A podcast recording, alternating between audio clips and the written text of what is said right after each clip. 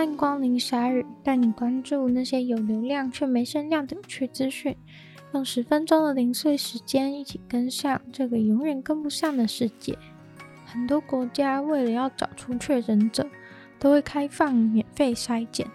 但是德国在免费筛检的几个月以后，梅克尔宣布决定要停止再给不愿意打疫苗的人筛检。虽然这有可能会导致更多人确诊。但十月十一号政策就会开始实施了。但如果是十八岁以下，或是怀孕，或是有其他医疗理由不能打疫苗的人的话，那就不在此限。其实筛检这件事情讲起来很简单，每天几千几万人在筛，但是其实成本是非常的高的。德国从三月以来就花了几亿在帮大家做免费筛检。每个在德国居住的人，每周都至少可以去免费筛检一次。因为需求量如此的高，也出现了非常多私营的检测站。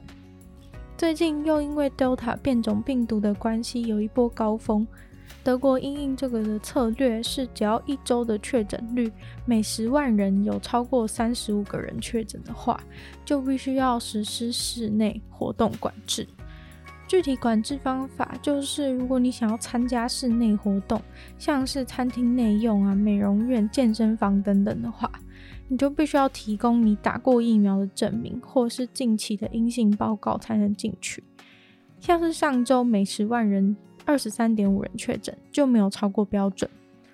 但目前德国有完整打疫苗的人已经有占了五十五趴，感觉蛮高，但是已经不再是欧洲疫苗覆盖率最高的了。梅克尔表示，现在疫苗已经足够了，所以必须要去大力的推动大家来打疫苗。如果不打疫苗的话，就自己保护好自己，也不要想要来免费筛检了，浪费大家的资源。世界上最有名的玩具之一，AKA 我的噩梦，芭比娃娃最近被骂翻了。因应这次的东京奥运，他们出了一系列的奥运芭比。营造出了漂亮妹子运动的形象。不过可惜的是，在中国、日本名列前茅的拿了这么多的奖牌以后，芭比还是没有将亚洲人纳入这个系列当中。总共有棒球芭比、攀岩芭比、空手道芭比、滑板芭比和冲浪芭比。其中空手道这个运动还是亚洲人发明的运动。但是五只芭比里面，只有黑人啊、拉丁美洲人、普通白人、有点晒黑的白人跟超级白的白人。芭比的公司说，二零二零东京奥运把世界的人在疫情状况下都团结起来，用这个芭比系列来荣耀这些运动员等等的漂亮话。但网友马上就发现了违和感，因为这个系列里面竟然没有亚洲人，真是太扯了。这次的奥运甚至是在东京举行的，但是亚洲人却还是被遗忘了。更好笑的是，这次万众瞩目的女子体操全能金牌，还是代表美国队的一位亚洲裔的女生拿下的。女子体操全能也是史上第一次由亚洲血统的人拿下。制作芭比公司怎么可以忘记亚洲人呢？总之，这整件事情是引起了非常多人的批评。在 Twitter 上面啊，也有很多亚洲裔的美国人都纷纷发文抗议，也有人因为这件事说绝对不买芭比给自己的小孩玩。其实芭比公司也不是真的完全没有出亚洲选手啦。像是他们就有做了一款仿造日本网球选手大阪直美的特别限定款，一出来马上就被抢购一空。只不过大阪直美因为是混血，所以肤色还是比较偏黑人的肤色，所以结论上还是没有东京奥运的亚洲芭比。虽然我本来就觉得芭比长得很恐怖，但是在亚洲办的奥运完全遗忘亚洲人，也是还蛮瞎的。一位澳洲数学家在一个三千七百多年前的巴比伦陶土上面，找到了可能是最早出现的应用几何。这块陶土片的编号是 SI 四二七，上面画的是丈量某块土地边界的图形。这个陶土片是来自古巴比伦时代，大约西元前一千九百到西元前一千六百年间的东西。是在十九世纪末期的时候，在现在的伊拉克挖到的。在澳洲的这位数学家开始研究这块陶土以前，这块陶土片一直待在伊斯坦堡的考古博物馆里面。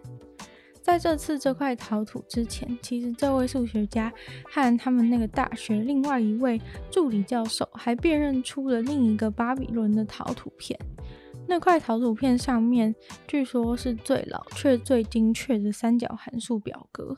虽然很多人都说学三角函数长大要干嘛，但是对当时的巴比伦人来说是真的有用的。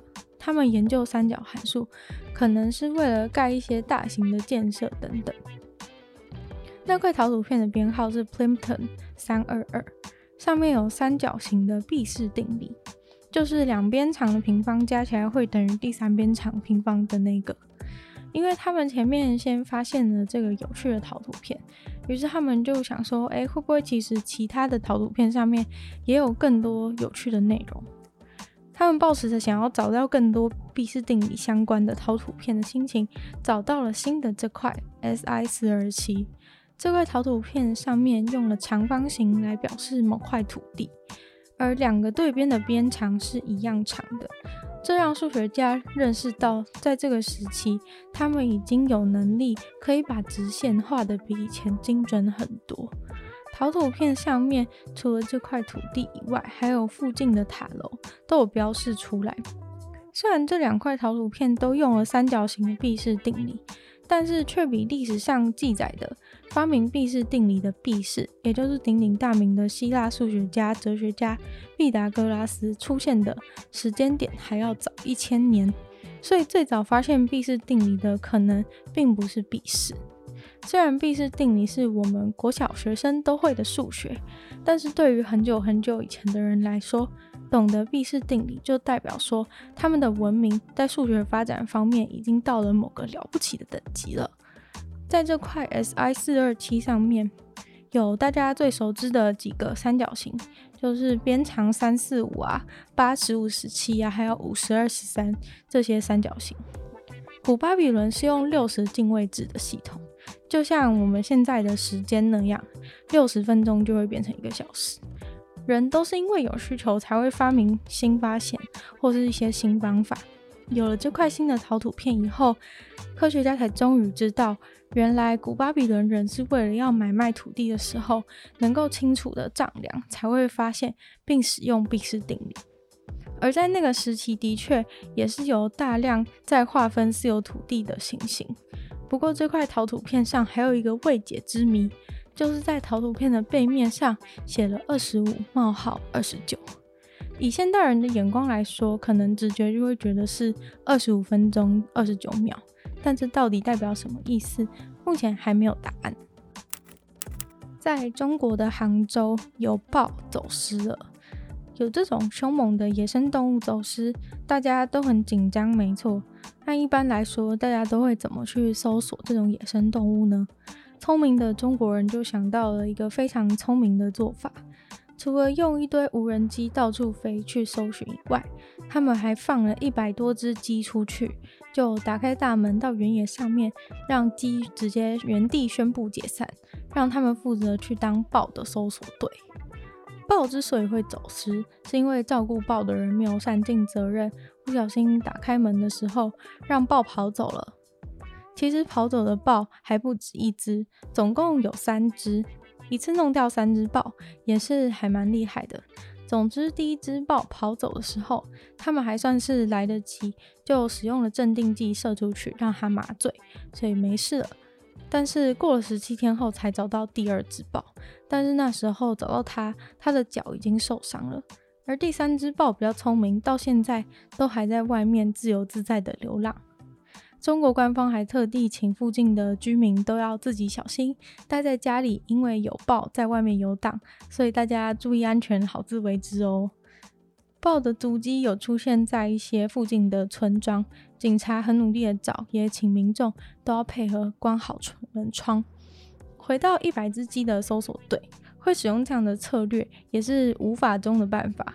为了找一只豹，他们已经动用了九百九十架无人机，还有一千七百多个人员，甚至还用了有动力的降落伞，就是为了要抓住那只豹，但还是找不到。